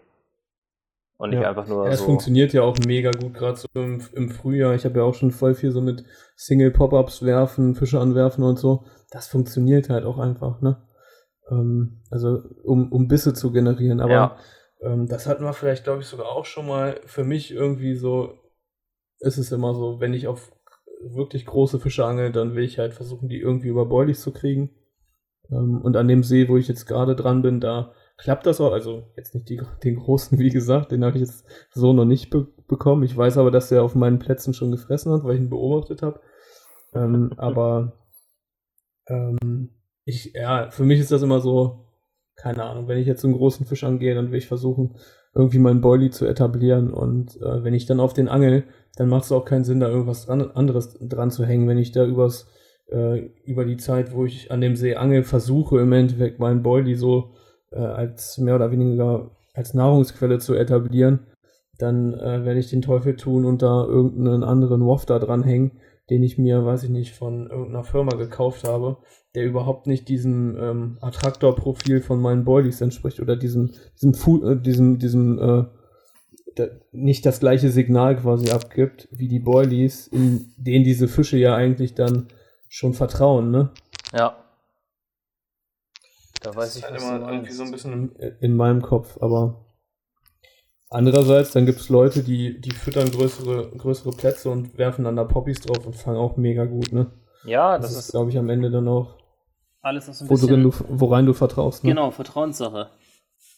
So, so wie es bei dir ist, äh, mache ich das gerne, bring Futter ein, baller da Schneemänner drauf, weil das so in meiner Angelei, in meinem in meinem Angeln gut funktioniert. Ne? Da würde ich jetzt im Frühjahr gar nicht so großartig auf die Idee kommen. Klar, ich habe jetzt auf die eine Route, wo ich da äh, halt ein bisschen Futter punktueller verteilt habe und eine Route drauf geangelt habe, habe ich das nachher auch versucht. Ich hatte äh, ja dann, ich weiß gar nicht, was war. Ich hatte, glaube ich, die eine Nacht so zwei Brassenattacken und habe die Route rausgelassen. Ich dachte, Alter, ich habe keinen Bock jetzt hier, keine Ahnung, wie oft aufzustellen für diese scheiß Klodeckel und die waren riesig. Und ich äh, war übelst abgenervt wegen dieser Route und habe dann gesagt, komm, scheißegal, ich habe keinen Bock jetzt noch mehr Brassen zu fangen. Hm. Hatte aber auch äh, einen Bodenköder versucht. So, ich habe dann einfach nur einen Dumble rangehangen, sonst nichts, hab den schön so ein bisschen ausgekorkt, dass er ein bisschen schwereloser wird, zack, brassen, zack, wieder brassen. Ich denke, das gibt es doch nicht. Lass die draußen, hatte dann ähm, auf die andere Route einen Fisch und dann habe ich beide wieder startklar gemacht. Mhm. Wo ich dachte so, okay, mein Kollege meinte auch noch, ja, bring die wieder rein. Wenn da jetzt Brassen kommen, da kommt da bestimmt auch noch ein Fisch. Ich sage, ja, kann ich mir gut vorstellen, aber ich hatte einfach hart keinen Bock mehr darauf, jetzt irgendwie, keine Ahnung, ab halb vier Uhr morgens da jede Stunde raus zu müssen wegen so einem Brassen. Alter, lass ich das Ding erstmal weg. Hab dann äh, einen Snowman dran gemacht, auch noch halt mit dem pinken Pop-Up, wo du denkst, Alter, eh Fisch, Fisch oder Brassenmagnet überhaupt. Hab das Ding da rausgefeuert. Ich glaube, die lag eine Stunde, dann ist das Ding so abmarschiert. Und ich habe einen richtig geilen Schuppi gefangen. Alter, das war dann auch so, wow. Nicht schlecht, das hat's gebracht. Zum Glück habe ich das Ding wieder reingeschmissen. Ne? Da waren die Brassen weg. Und da kam richtig gut der Schuppi bei rum. Da hatte ich aber auch Schwein, dass ich den überhaupt gekriegt habe. Der hing erst die ganze Zeit übelst fest. Aber das heißt übelst fest, aber die Schnur hing irgendwo hinter. Und ich angel nur eine 33er Mono, so eine Tapered, wo dann die Schlagschnur hochgeht. Und du weißt ja auch immer nicht, an welcher Stelle die so äh, hängt. Mhm. Und dann dachte ich so, oh, kacke, ey, was soll ich jetzt machen? Muss ich da jetzt hinschwimmen und versuchen, die von oben zu lösen? Wie mache ich es jetzt? Da habe ich erstmal Warthose angezogen und bin, soweit es ging, irgendwie das Ufer rechts runter äh, zu laufen, habe die Route hochgehalten und irgendwann war das Ding halt frei, da hat sie sich gelöst. Dann habe ich den Winkel ein bisschen verändert, habe ich Glück gehabt. Und dann im Drill kam mir irgendwann so, so ein ganzes Knäuel Schnur entgegen, wo ich dachte so, Alter, was ist das denn? Da hat sich die halt an diesem Stein so fast gespliced und die Schnur so aufgekrisselt. So ein ganzer heller weißer Batzen kam da an und ich dachte, Alter, okay, irgendwie Schnur beikriegen, dass ich diese Stelle, diese Passage von der Schnur überbrücke, dass sie auf die Rolle kommt und mir nicht nachher noch reißt. Da wurde ich echt kurz nervös. Dann aber, ähm, ja, bin noch ein Stück entgegengegangen, so schnell wie möglich das versucht aufzukurbeln, ein bisschen dann Druck aufzubauen, dass die Schnur nicht mehr von der Rolle rattert. Aber die konnte ich danach, also ist zum Glück alles gut gegangen. Und ähm, ja, die konnte ich dann einmal komplett umspulen. Die war hinfällig. Krass, Aber finde ich immer wieder krass, dass so eine 33er Mono hält, auch an Druck. Dann hängt die irgendwie und du versuchst trotzdem übelst Druck zu machen, dass sie sich irgendwie löst oder so. Das Ding reißt nicht, die ist da fast halbiert worden, die Schnur. Und alles gut gegangen. Ja, ist echt heftig manchmal. Und dann, und dann hast du manchmal einen, einen Vollrun und auf einmal ist die 60er Schlagschnur durch. So. Ja, genau, die, die rennt einfach voll ab, du nimmst die Route auf alles weg. Ja. Das, ja, das hatte ich Hat's auch, schon. Hat es auch schon gegeben. Ja, echt krass. Aber ich muss auch sagen, ähm, ich kriege ja manchmal auch Nachrichten, dass Leute irgendwie voll viele, was heißt voll viele Probleme, aber dann schreiben mir der eine mal hier, äh, mit dem Derrick klappt nicht, ich habe Schlitzer, ich fange damit keine Fische, kein gar nichts. Ich habe jetzt auch, bis auf den einen, auf das Ronny-Rig, das auch noch, ja, der saß recht gut, der Haken. Ähm, er hat ein bisschen gearbeitet, der Fisch hat auch ordentlich äh, Kette gemacht im Drill, war aber noch sicher und alle anderen Fische, die ich ähm, auf Derrick hatte, die saßen so übelst gut genagelt, seitlich oder in der Unterlippe. So mhm. bombenfest teilweise richtig weit sogar geschluckt, wo du sagst, Alter, der hängt nicht in der Lippe, der hängt irgendwie zwei, drei Zentimeter weit drinne. Ja. War richtig bombig. Ähm, da vielleicht als, als kleiner Tipp oder Anmerkung für die, die es interessiert und die uns zuhören. Wichtig ist, oder was bei mir funktioniert, ist ein Vierer Curve Ich habe auch schon einen größeren genommen. Das fand ich halt nicht so gut funktioniert. Vielleicht weil einfach die, ja, der Gap zwischen Spitze und Hakenschenkel zu groß ist. Der arbeitet mir dann zu viel, weil da zu viel Platz ist, dass die Fische wirklich locker saßen und ich auch Fische damit verloren habe. Also ein Vierer Curve ist da für mich die perfekte Hakengröße. Eine Riglänge ist so 17, 18 Zentimeter. Ähm, bei jetzt festerem Boden. Wenn ich jetzt auch klar weicheren Boden habe, dann lasse ich das auch gerne mal 20, 22 Zentimeter lang. Oder wenn ich sogar schlammigen Boden habe, dann auf einem Semi-Stiff-Material. Und ich benutze dann bei dem Stiff immer das Illusion in 30 Lips. Kein 20 Lips, kein äh, anderes Material. Okay, ich fische jetzt eh kein anderes Material, aber ich habe früher mal das IQ von Corda geangelt.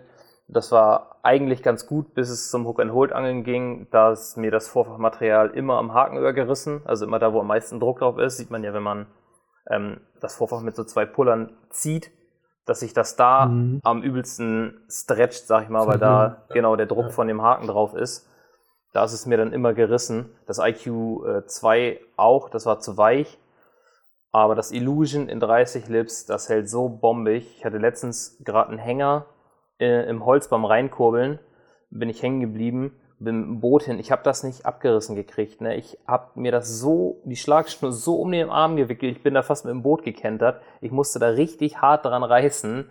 Und dann ist es am Achter Schlaufenknoten gerissen und es hat einen Knall gegeben unter Wasser. Also da, ich weiß nicht, wie viel Zucht da drauf war, wie viel Kilo, aber das hält richtig fest. Also ähm, ja, für die, die es irgendwie anders machen, versucht das einfach mal mit den Komponenten. Das klappt bei mir gut. Die Hakensitze sind bombig, da schlitzt nichts aus. Ähm, wie gesagt, ich hatte einen Fisch verloren, das war der letzte Run, den ich da hatte. Da dachte ich auch erst so, oh, kurz gedrillt, ah, weg. Nee, nicht geschlitzt, da war einfach die 33er Schnur durch. Du hast, ich glaube, 15 Meter von dem Übergang von der 33er, die dann auf die 50er hochgeht das war komplett weg. Also es ist wirklich an der, an der Stelle, wo es 33 mm hatte, gerissen. Wahrscheinlich auch einfach über eine Muschel oder eine scharfe Kante am Stein. Aber das ist so für mich so ein Ding, das ist einfach Vertrauen, ne? Wenn ich jetzt irgendwo hinkomme, ich angel das so, weil ich weiß, es funktioniert. Darüber brauche ich mir keine Gedanken machen. Dass du würdest jetzt auch sagen, Derek, Alter, das ist für mich jetzt überhaupt kein Vertrauensring, das angel ich nicht. Warum soll ich für was ranhängen? Du hast da deine Rigs, genauso wie andere Leute ihre Rigs haben, wo sie wissen, die funktionieren. Ja. Aber da ist genau. es wirklich so, ähm, ja, wenn ihr es ausprobieren wollt oder Probleme habt, versucht so, es funktioniert einfach. Ich habe ich hab auch schon gute Fische auf, aufs D-Rig gefangen, aber nicht auf dieses, ähm, wie nennt man das, was du da machst? Ja, ich glaube, es ist ja, nochmal so der IQ D-Rig, ne, hieß es damals so, ja, mit so, von Corda. Mit so einem Whipping Knot, ne? Genau, mit dem Whipping Knot, den äh, Danny Fairbrass gebunden hat, daher hatte ich das.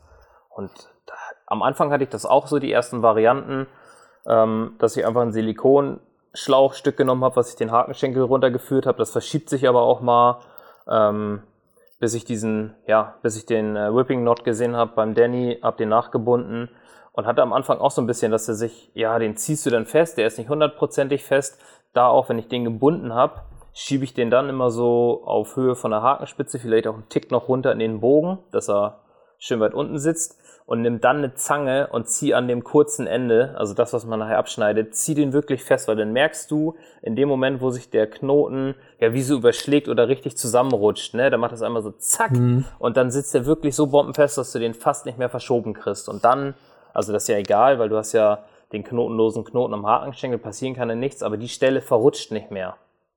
Also da brauchst du dir keine Gedanken machen, dass es zu locker sitzt und das D irgendwie dir verrutschen kann. Also wenn du mit der Zange festziehst, äh, festziehst dann sitzt er auch wirklich bombenfest. Ich habe den auch mal versucht zu binden, Benny, und ich habe es, glaube ich, irgendwie ein, zwei Mal probiert und dachte, was ist das für eine Scheiße, ist mir viel zu kompliziert. Ja, das kriegen, glaube ich. ich sein lassen. Ich glaube, das kriegen viele nicht hin. André hatte das auch. Unser Kollege André, dem ich das mal gezeigt habe, und er sagt, Alter, ich, ich verzweifle an diesem Knoten, schon bei diesem Überschlagen. Du wickelst es ja einmal rum und der wird ja dann überschlagen. Du überschlägst das ja zur Hakenspitze ja. hin und da springt es bei den meisten auseinander. Und das ist halt äh, ja eine Übungssache. Ne? Ich habe am Anfang habe ich mich damit auch ein bisschen schwer getan, aber jetzt äh, bin ich die, die Dinger mit geschlossenen Augen. Ne? Das geht so schnell, dass ich mir die Vorfächer da binde. Wenn ich da zehn Stück hinbinde, das geht ruckzuck. Also das ist ja eine ja. Übungssache. Umso öfter du das machst, das umso ja schneller so geht dir das von der Hand. Genau. Bei allen, fast, fast bei allen Rigs, würde ich meinen. Da ist mir ich habe äh, tatsächlich, ähm, da kann man ja auch mal drauf eingehen, dieses Jahr noch keinen einzigen Fisch verloren. Das ist natürlich der große Vorteil dabei oder daran, wenn man nichts fängt, dann kannst du auch nicht so viel ver verlieren. Nein, Spaß beiseite. Ich habe, glaube insgesamt, weiß nicht, wann glaube 18 Fische. Und die hingen auch alle Bombe. Und ich habe tatsächlich angefangen, dieses Jahr mal wieder mit ganz normalen geflochtenen Vorfächern zu angeln, so wie man das früher halt auch gemacht hat. Ähm, einfach mit einem, ganz normal mit einem Leine-Liner, dann noch so ein kleines Stück Silikonschlauch, glaube ich, halt auf dem Hakenschenkel, dass man halt sozusagen einstellen kann, auf welcher Höhe des, des ja. Schenkels halt das Haar austritt. Mhm. Ein, ein schönes, fettes Stück ähm, Putty auf dem, auf dem Vorfach, damit sich halt der Haken besser reinsetzen kann. Und dann habe ich angefangen und das hat mir mega gut gefallen. Das habe ich auch das erste Mal gemacht. Sonst habe ich in solchen Situationen immer mit äh, Safety Clips gefischt. Aber ich habe mit äh, so Drop-off-Inline-Blind halt geangelt. Mit so, ich glaube 140 Gramm, so relativ flache. Und ähm, das, die Haken saßen echt alle Bombe. Die Blei sind immer gut ausgelöst. Also, weil ich halt in so einem sehr verkrauteten See da angel, ist mir das halt wichtig, dass das Blei abkommt. Nicht, dass halt, ja, das ganze Kraut sich dann da sonst im Blei verfängt und so. Und der Fisch da nicht richtig hochkommt. Ähm, und das muss ich echt sagen, das hat mir richtig gut gefallen. Und da werde ich jetzt auf jeden Fall so auch weitermachen. Und an dem anderen See, wo ich jetzt war, da war das allerdings so, da ich äh, bin dann immer relativ schnell so, dass ich denke, boah, nee, ey, nicht, dass sich dann doch mal was verheddert, dann, wenn, da habe ich irgendwie auch voll auf äh, sehr weite Distanzen geangelt, 400 Meter, da kriegst du auch nicht immer mit, wenn da irgendwelche Vögel tauchen und so. Und ähm, deshalb habe ich da halt mein normales Rig, was ich so die letzten zwei Jahre eingesetzt habe, gefischt. Ich weiß gar nicht, wie man das nennt, da gibt es bestimmt zig verschiedene Namen für. Ist, glaube ich, auch sehr populär geworden. Ist im Endeffekt so ein Kombi-Rig, ne? Mit einem, aus dem Stück, ich bin das aus einem Stück Amnesia und einem Stück, ähm, wie heißt das? Corda Camo, genau. Mhm. Ist auch ein ganz gutes Vorfachmaterial. Jo, schon so 30 Lips. Genau, 30 Lips. Ja, das, das hält auf jeden gerne. Fall. Und dann mit einem verbesserten Allbright festgemacht. Das ist auch ein krasser Knoten, der hält echt richtig gut. Also ja. ich angel damit auch schon teilweise auf Verhindernissen und so. Der hält Bombe. Jo, der ist gut. Ähm, und, und dann halt so Multi-Rig-mäßig äh, gebunden und darauf dann halt einen Wafter. Für einen äh, sinkenden, ganz normalen sinkenden Hakenköder würde ich es glaube ich nicht nehmen. Ähm, aber für einen Wafter oder für irgendwas Austariertes könnte man theoretisch auch einen Pop-Up wahrscheinlich mit angeln. Da habe ich damit auch echt gute Erfahrungen gemacht. Und ich habe das jetzt angefangen zu fischen, weil ich ja, wie du weißt, Benny, du bist da ja, glaube ich, nicht so für immer mit nachgeschärften Haken angeln, ne? Nee, gar nicht. Das feierst du nicht ab. Nee. Da müsstest du halt wahrscheinlich noch dreimal öfter das Rig wechseln, ne? nee, ich wechsle so auch schon nach, nach gefühlt jedem reinholen, das Rig. Aber ich mag diese glatte Beschichtung auf den Haken, ne? Wenn du den über die, wenn du den in die Haut reinpinst, der geht sofort rein, weil der so glatt ist durch diese Beschichtung. Die haben schon, finde ich, feine mhm. Hakenspitzen und die geht auch gleich rein. Also ich teste die Haken natürlich auch mal aus der Packung. Es kann auch mal einer sein, dass die Spitze da so ein bisschen krumm ist oder nicht hundertprozentig scharf. Dann sortiere ich den aus oder ich versuche mit dem weißen Schleifstein die einmal kurz wieder gerade zu machen. Wenn die nur so ganz leicht ist, dann ziehst du da einmal rüber, dann ist das Ding auch wieder glatt und spitz. Aber ich habe das mal versucht mit diesem Nachschärfen. Zum einen habe ich mir da richtig hart einen abgefeilt. Ich meine, es gibt jetzt auch genug Firmen, die, die das irgendwie für dich machen. Aber ich fand das immer nicht geil, dass diese Beschichtung runter ist. Äh, ich mag mhm. diese ganz feine Hakenspitze auch nicht. Ähm, und hatte das Gefühl, dass sie halt irgendwie schneller korrodiert oder stumpf wird. Aber es ist wirklich so, wenn ich einen Fisch habe, kann ich das Rig wechseln oder wenn ich das mal ein paar Mal reingeholt habe oder es auch irgendwo gegen einen Stein kommt oder mal durch Kraut ziehe, dass ich mir auch sage, Alter, das ist nicht mehr, das ist nicht mehr der Haken, den ich hatte. Also ich binde wirklich viele Haken. Ich habe einen hohen Verschleiß an Vorfächern, aber ich bleibe bei meinen Haken so aus der Packung, wie sie sind. Ja.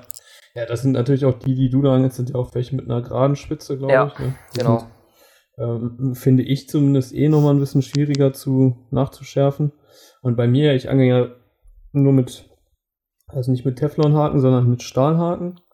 Und ähm, ja, die sind dann schon, ja, die Spitze ist natürlich trotzdem scharf, aber die haben halt nach der Spitze ja ein relativ, auch wenn man so große Haken angelt, wie ich das halt gerne mache, also Zweier oder Vierer, ähm, dann werden die danach natürlich schon richtig dick und dann versuche ich halt einfach von diesen, ja, quasi von, von diesem Stahl halt möglichst viel wegzunehmen, dass der, dass der, dass die Spitze ähm, möglichst lang gezogen geht und dass, dass die halt wirklich möglichst dünn ist, bis auf Höhe des Widerhakens quasi, ne? Mhm. Da, wo der Widerhaken halt quasi oben anfängt. Ja keine Ahnung, ist aber auch wieder so ein Ding, ne? Macht jeder irgendwie so, wie er meint und jeder fängt irgendwie seine Fische, wie es halt so oft ist beim Angeln, ne? Ja, das auf jeden Fall. Das ist auch geil. Ich hatte dann eine Story gepostet ähm, oder ein Bild in meine Story gehauen, wo ich äh, das Rig nach dem Fisch in der Hand hatte und wo mir dann immer wieder Leute schreiben so, deine Hakenspitze ist krumm und mir denke, ja, natürlich ist sie krumm. Da hing auch gerade ein Fisch dran. Also so wie das Rig aussieht, das D völlig zerknickt, Hakenspitze krumm, die Boilies halt schon so abgenudelt. Da frage ich mich echt so, also sieht das keiner oder denken die wirklich, ich angel jetzt so einen Rig? Also das ist so, nee klar, habe ich so in meiner Box gefunden vom letzten Mal angeln. Der ist doch noch gut, den kann ich doch noch nehmen, oder?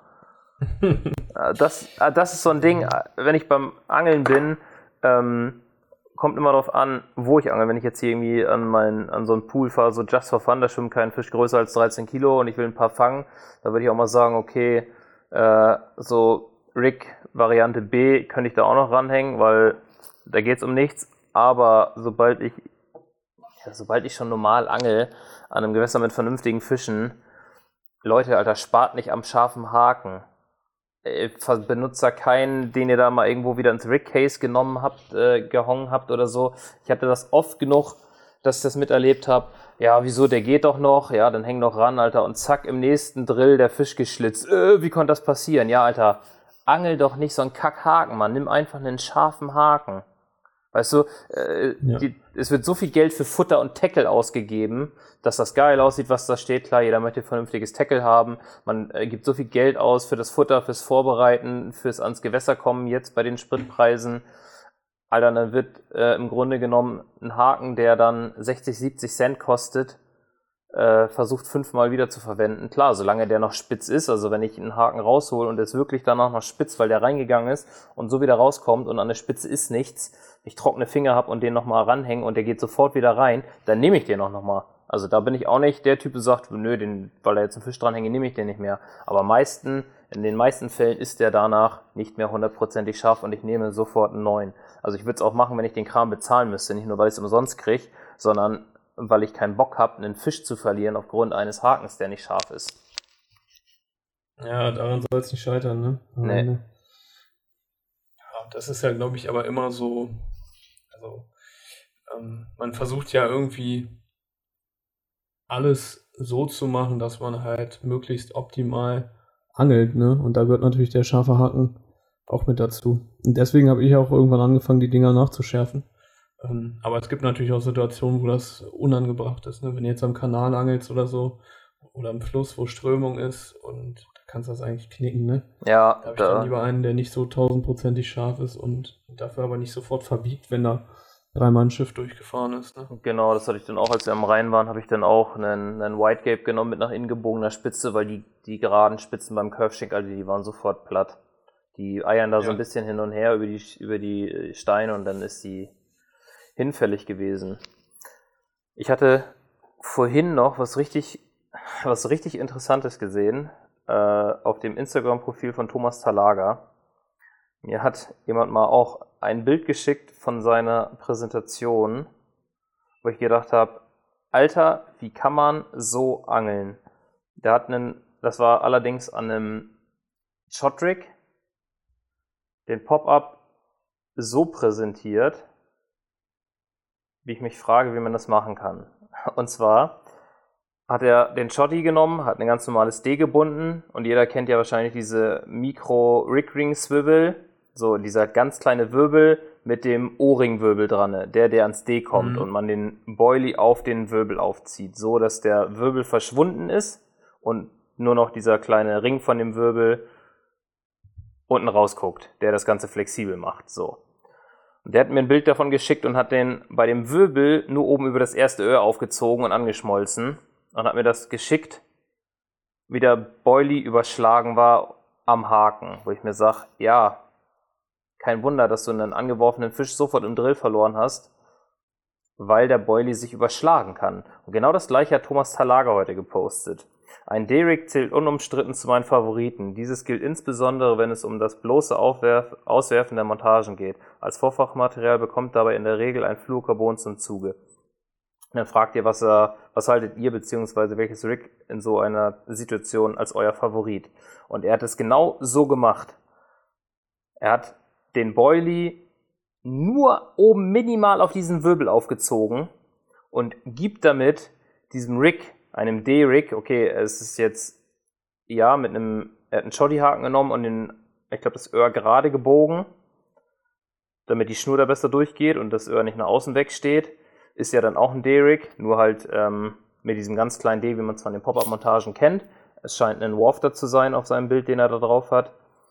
Er gibt damit diesem Rig, was eigentlich 100% vertüdungsfrei ist, die Möglichkeit, sich zu verheddern in dem sich der Boilie, weil er so viel Spiel hat durch den Wirbel, der dazwischen steht zum D, die Möglichkeit, sich um den Hakenschenkel auf die Hakenspitze zu legen. Mhm. Weißt du, was ja, ich meine? Ich weiß, was du, ich weiß, was du meinst, ja. Aber ich muss dazu sagen, ich habe das teilweise auch schon so gefischt. Also jetzt nicht so extrem, dass es nur so ja ganz oben halt äh, drin hängt, schon ein bisschen, ein bisschen weiter aufgezogen. Auch ähm, jetzt zum Beispiel bei meinen besagten Wafter-Montagen, ähm, auch mit, so ein bisschen mit dem Hintergrund, dass einfach der Abstand zum D ein bisschen ja. äh, vergrößert wird. Und ich hatte persönlich damit noch keine Probleme. Ich kann mir halt auch vorstellen, dass äh, Thomas Talaga damit auch noch keine Probleme hat und deswegen ist so fischt, aber ähm, kann genauso gut sein, dass sich das Ding einmal irgendwie mal verheddert, ne? Ja, gebe ich, gebe ich dir auf jeden Fall recht. Ich denke auch nicht. Der Mann ist ja so erfahren, was gerade das Hakenköder, äh, Rigs und all den ganzen Kram angeht. Der fängt ja auch echt gute Fische und ich äh, muss sagen, ich halte auch eigentlich recht viel. Ich fand seine Bücher recht interessant, so was er da drin geschrieben hat und so.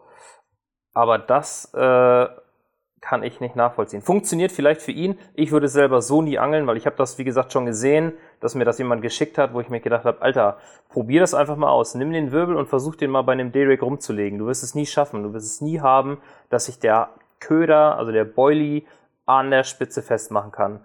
Und bei dieser Präsentation wird es 100% der Fall sein. Klar, so wie er das da präsentiert, sieht das aus wie ein verlängertes D, dass der Köder ein bisschen mehr Abstand gewinnt was ich finde, was er überhaupt nicht braucht. Weil es funktioniert so, der kann so hart unter diesen D klemmen, auch bei einem Pop-Up oder so. Hm, wenn das jetzt ein mhm. Wafter ist, okay, ja, habe ich aber auch schon so gefischt und der hing bombig. Aber damit erhöhst du auf jeden Fall die Chancen, dass sich das Ding vertüdelt. Es kommt am Ende wahrscheinlich auch ein bisschen darauf an, wie groß du jetzt dieses D bindest, ne? Ja. Wenn das D so von sich schon einen gewissen Abstand zum Hakenschenkel hat, dann wird es vielleicht besser klappen, als wenn du jetzt ein kleines D hast, wo der Köder sich dann da noch um den Haken irgendwie drum tüddeln kann, ne? Mhm. Oder vielleicht sogar im Zweifelsfall, das hast du ja auch manchmal, hm, dass sich der Boilie theoretisch in die Hakenspitze quasi auch äh, so reinarbeiten kann, ne? Dass das Ding dann komplett aufgespießt ist. Ja, Hatte ja. ich bei normalen Hairrigs auch schon. Schön reingepinnt. Mhm. Aber ich habe das jetzt bei diesen, als ich jetzt ganz normale äh, Haarmontagen wieder geangelt habe, habe ich das wieder voll zu schätzen gewusst. Der Nachteil ist natürlich, wenn ich da meine Haken nachschärfe, dann musst du das Ding ständig wechseln.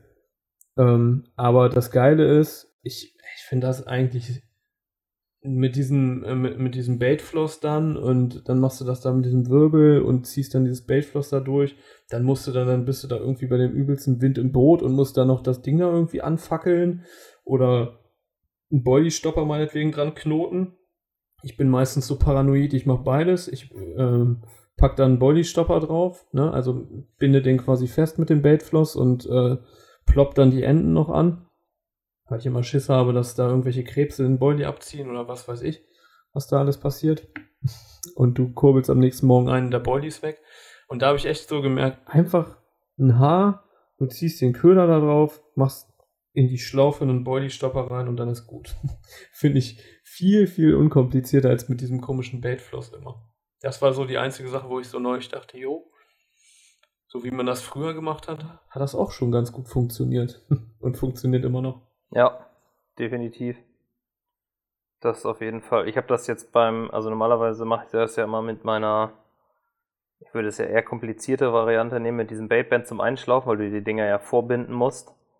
So, dann, aber damit investierst mhm. du einmal Zeit ins Vorbinden und dann habe ich so eine ganze Schachtel mit irgendwie 30, 40 Stück davon vorgebunden und brauche mir die dann einfach nur noch ins äh, D einfädeln.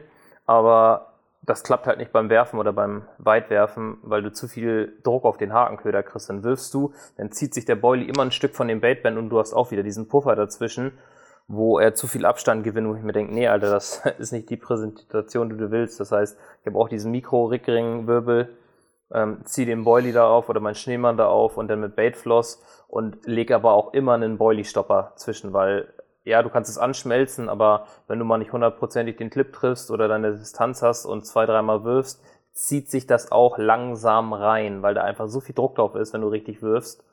Da habe ich immer auch einen Boilie-Stopper, knote den da dreimal fest, schmelze das Ganze an und dann hält das wirklich hundertprozentig. Ja. Auf jeden Fall mache ich das auch. Safety first. Safety first muss sein. Jetzt haben wir auch schon wieder eine Stunde 15, ne? Jo. Damit würde ich Sind wir sagen. gu- gut wieder abgesch abgeschweift hier. Klar, wie immer, vom Mai über. Ja, das ist auch interessant. Hakenköder, Rigs, Jo. alles interessant. Schön, ich würde sagen, damit können wir die Folge schließen. Auf jeden. Vielen Dank fürs Zuhören, Leute. Und ich würde sagen, bis zum nächsten Mal. Genießt die Daumen letzten drücken. Tage dieses schönen Monats. Es bleiben nur noch, Genau. was sind 25. Mai heute? Es bleiben nicht mehr, eine Woche bleibt noch. Vielleicht läuft noch, die- läuft noch ein dicker Fische raus. leer. Ja, dann sind die Fische, denk auch vielerorts leer. Alles klar. Also, bis Vielen zum nächsten Dank. Mal. Ciao. Ciao.